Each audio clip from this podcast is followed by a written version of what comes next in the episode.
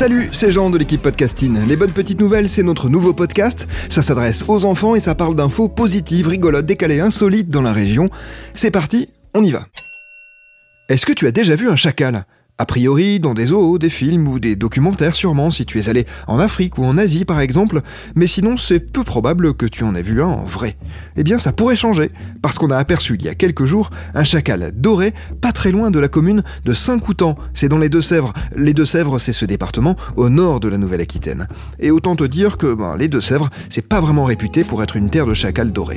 Ce sont des animaux qui vivent normalement très loin d'ici, en Asie, au Moyen-Orient, en Afrique, en Europe de l'Est, mais pas dans notre pays, en tout cas pas souvent. C'est seulement la deuxième fois qu'on en voit un en Nouvelle-Aquitaine.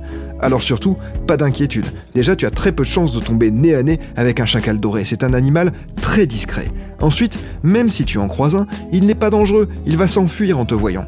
Pour le repérer, ce n'est pas si facile parce qu'il ressemble à la fois à un loup, à un renard et à un coyote. Il mesure entre 40 et 50 cm, il a des oreilles arrondies, une queue courte et dense. Et tu sais pourquoi on l'appelle le chacal doré? Parce qu'il porte tout le temps une montre en or. Euh, non, attends, ça je suis pas sûr. Non, c'est plutôt parce que son pelage est tout doré.